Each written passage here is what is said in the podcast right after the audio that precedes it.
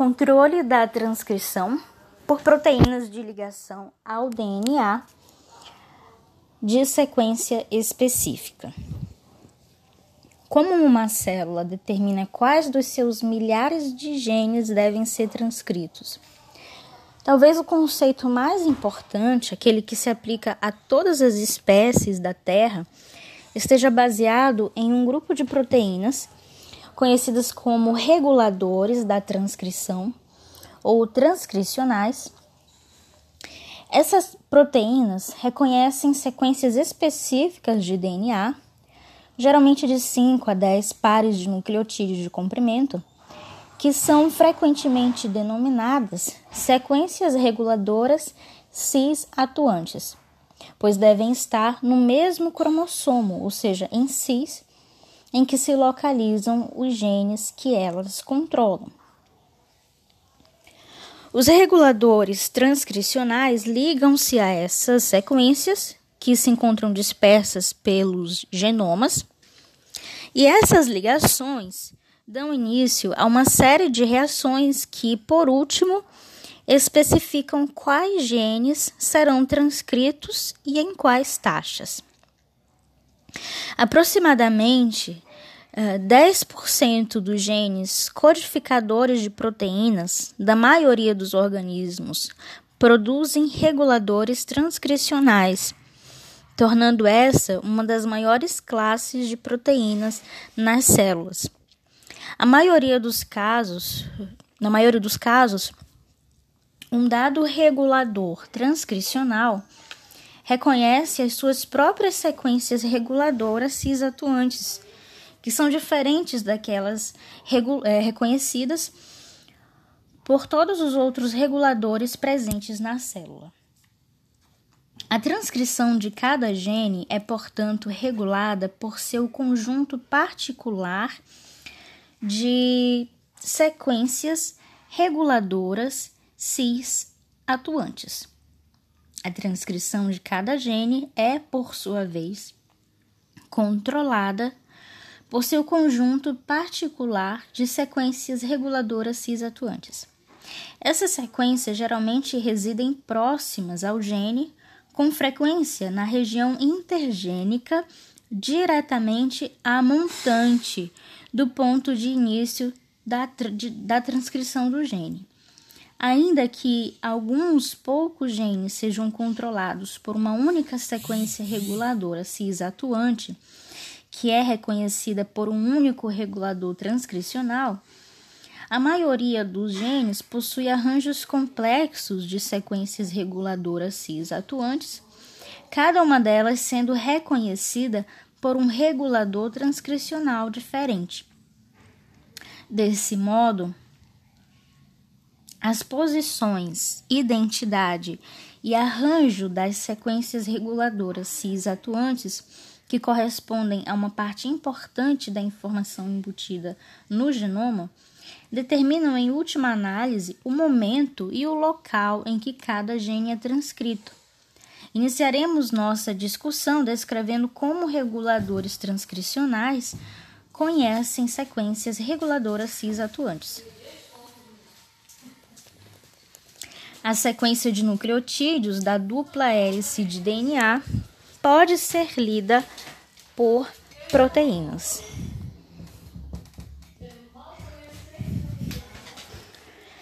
Como discutido no capítulo 4, o DNA é um cromossomo. O DNA em um cromossomo consiste em uma dupla hélice muito longa que possui um sulco maior e um menor. Reguladores transcricionais devem ser capazes de reconhecer sequências reguladoras cis atuantes pequenas e específicas localizadas dentro dessa estrutura. Quando descobertas pela primeira vez na década de 1960, pensava-se que essas proteínas deveriam necessitar de um acesso direto ao interior da dupla hélice para poder distinguir diferentes sequências de DNA. Entretanto, sabe-se hoje que a porção exterior da dupla hélice é cravejada com informação de sequência de DNA que os reguladores transcricionais são capazes de reconhecer.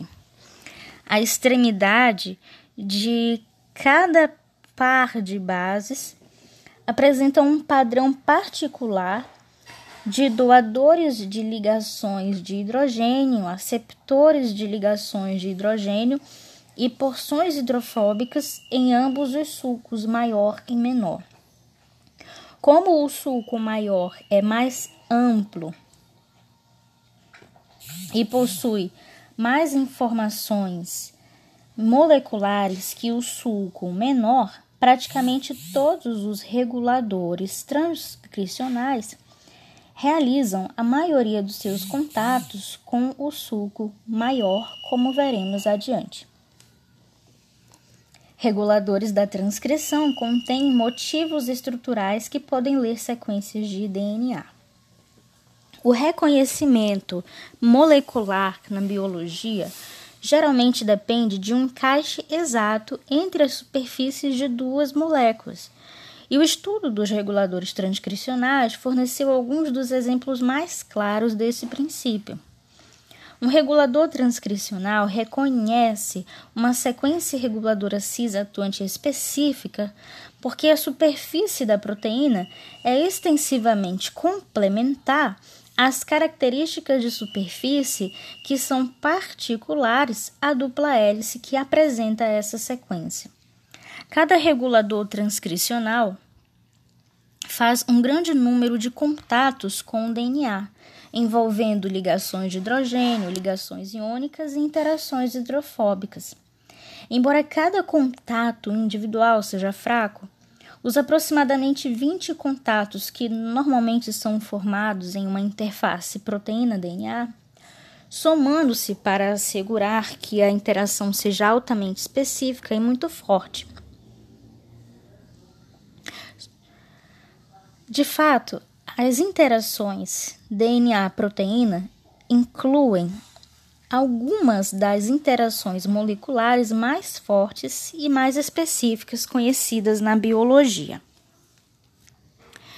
Embora cada exemplo de reconhecimento proteína-DNA seja único quanto aos detalhes, os estudos de cristalografia por raio-x e de espectroscopia por ressonância magnética nuclear, o RMN, de centenas de reguladores transcricionais, tem revelado que muitas proteínas contêm um ou outro motivo de um pequeno conjunto de motivos estruturais de ligação ao DNA.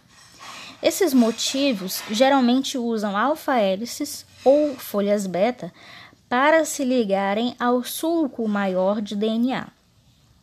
As cadeias laterais dos aminoácidos que se estendem a partir desses motivos proteicos realizam os contatos específicos com o DNA.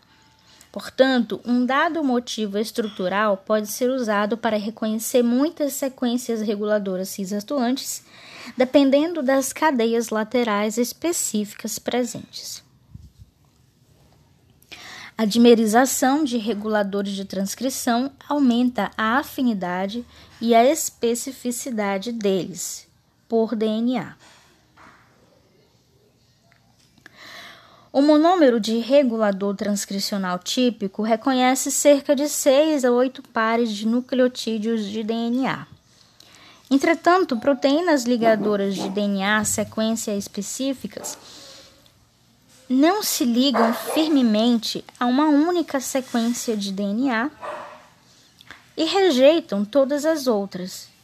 Em vez disso, elas reconhecem uma gama de sequências intimamente relacionadas com a afinidade da proteína pelo DNA, variando de acordo com o quanto o DNA se assemelha à sequência ótima para cada proteína ligadora. Como consequência, sequências ligadoras, reguladoras cis-atuantes são frequentemente representadas como logos que mostram a gama de sequências reconhecidas por um regulador transcricional em particular. No capítulo 6, vimos essa mesma representação sendo usada para mostrar a ligação da RNA polimerase a promotores.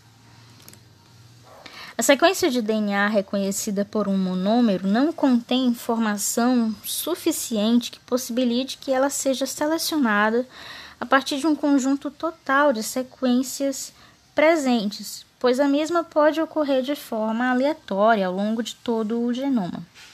Por exemplo, espera-se que uma sequência exata de DNA de seis nucleotídeos ocorra por acaso aproximadamente uma vez a cada 4.906 nucleotídeos, ou seja, 4 elevado a 6. E que a gama de sequências de seis nucleotídeos descrita por um logotipo, um logotípico, seria esperada por acaso de maneira muito mais frequente, talvez a cada mil nucleotídeos. Claramente, para um genoma bacteriano de 4,6 vezes 10 elevado a sexta pares de nucleotídeos, para não mencionar um genoma de um mamífero de 3 vezes 10 elevado a 9 pares de nucleotídeos, essa informação é insuficiente para controlar de forma precisa a transcrição de genes individuais. Portanto, contribuições adicionais à especificidade de ligação ao DNA devem estar presentes. Muitos reguladores transcricionais formam dímeros, com ambos os monômeros realizando contatos praticamente idênticos com o DNA.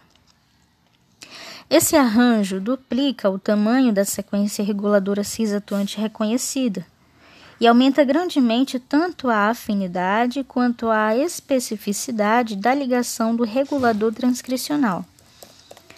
Como a sequência de DNA reconhecida pela proteína aumenta de aproximadamente 6 para 12 pares de nucleotídeos, existe um número muito menor de ocorrências aleatórias dessa sequência no genoma.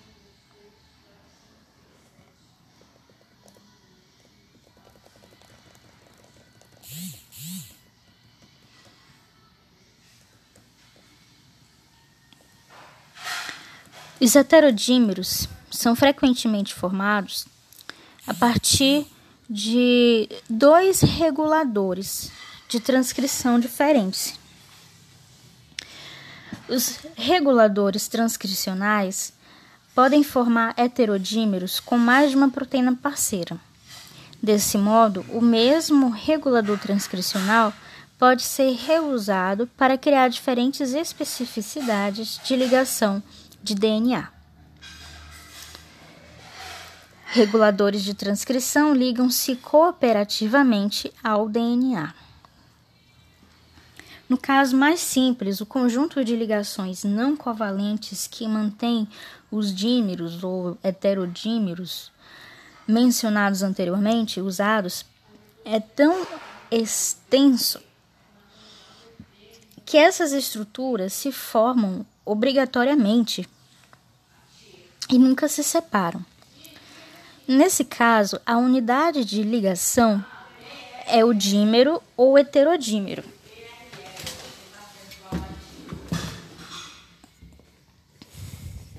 E a curva de ligação para o regulador transcricional, a fração de DNA ligado como uma função de concentração de proteína, assume uma forma exponencial padrão. Em muitos casos, entretanto, os dímeros e heterodímeros encontram-se unidos de forma muito fraca. Eles existem predominantemente como monômeros em solução, e ainda assim os dímeros são observados na sequência de DNA apropriada. Nesse caso, disse que as proteínas ligam-se ao DNA cooperativamente e a curva que descreve a ligação delas assume uma forma sigmoidal. Ligação cooperativa significa que, em uma gama de concentrações do regulador transcricional, a ligação se apresenta mais como um fenômeno do tipo tudo ou nada do que não cooperativo, ou seja, na maior parte das concentrações proteicas, a sequência reguladora cis-atuante está praticamente vazia ou quase totalmente ocupada, encontrando-se raramente em alguma condição intermediária. Uma discussão da matemática subjacente à ligação cooperativa é apresentada no capítulo 8.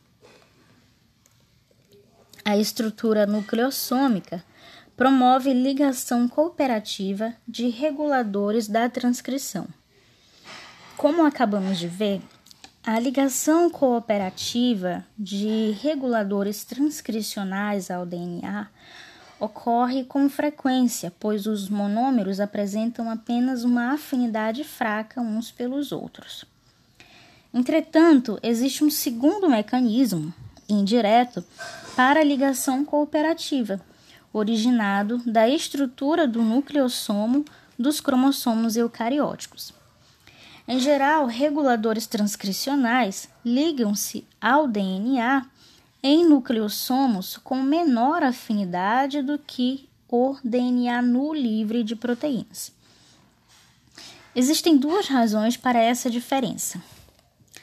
Primeiro, a superfície da sequência reguladora cisatuante reconhecida pelo regulador transcricional pode estar voltada para dentro do nucleossomo em direção ao cerne de estonas e, portanto, pode não estar prontamente disponível para a proteína reguladora. Segundo, mesmo que a face da sequência reguladora cisatuante esteja exposta na superfície externa do nucleossomo, muitos reguladores transcricionais alteram sutilmente a conformação do DNA quando se ligam a ele, e essas mudanças geralmente deixam de ocorrer devido ao enrolamento apertado do DNA ao redor do cerne de estonas. Por exemplo, eh, muitos reguladores transcricionais induzem uma curvatura ou dobra do DNA quando se ligam a ele. Vemos no capítulo 4 que a remodelagem nucleossômica pode alterar a estrutura do nucleossomo, possibilitando que reguladores transcricionais acessem o DNA. Entretanto, ainda que na ausência de remodelagem, reguladores transcricionais podem obter acesso limitado ao DNA em um nucleossomo. O DNA na extremidade de um nucleossomo respira, expondo transitoriamente o DNA e permitindo a ligação de reguladores. Essa respiração ocorre a uma taxa muito mais baixa no centro do nucleossomo.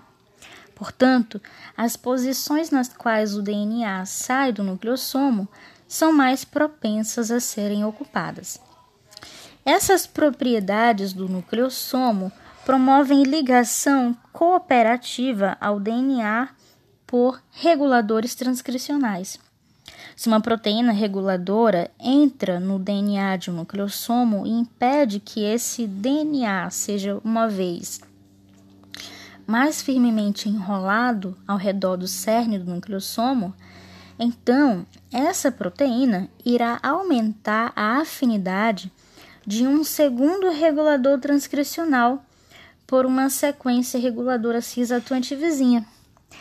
E além disso, se além disso os dois reguladores transcricionais também interagirem um com o outro, como descrito anteriormente, então o efeito cooperativo será ainda maior. Em alguns casos, a ação combinada de proteínas reguladoras pode eventualmente deslocar o cerne de estonas do nucleossomo por completo. A cooperação entre reguladores transcricionais pode se tornar ainda muito maior quando complexos de remodelagem de nucleossomos estiverem envolvidos. Se um regulador transcricional liga-se à sua sequência reguladora em cis e atrai um complexo de remodelagem da cromatina, a ação localizada do complexo de remodelagem pode permitir que um segundo regulador transcricional se ligue de maneira eficiente na vizinhança. Além disso, discutimos como reguladores transcricionais podem trabalhar em pares. Na realidade, um número maior de reguladores frequentemente cooperam uns com os outros, usando repetidamente os mesmos princípios. Uma ligação altamente cooperativa de reguladores transcricionais ao DNA provavelmente explica por que muitos sítios em genomas eucarióticos que são ligados por reguladores transcricionais são livres de nucleossomos. Resumo: os reguladores transcricionais reconhecem pequenos trechos de DNA dupla hélice de sequência definida, denominadas sequências reguladoras cis-atuantes. E desse modo determinam quais dos milhares de genes de uma célula serão transcritos. Aproximadamente 10% dos genes codificadores de proteínas, na maioria dos organismos, produzem reguladores transcricionais e eles controlam muitas características das células. Embora cada um desses reguladores transcricionais tenham características únicas, a maioria liga-se ao DNA como, como homodímeros ou heterodímeros e reconhece o DNA por meio de um entre um pequeno número de motivos estruturais. Os reguladores transcricionais normalmente atuam em grupos e ligam-se ao DNA cooperativamente. Uma característica que apresenta vários mecanismos subjacentes, alguns dos quais exploram o empacotamento do DNA em nucleossomos.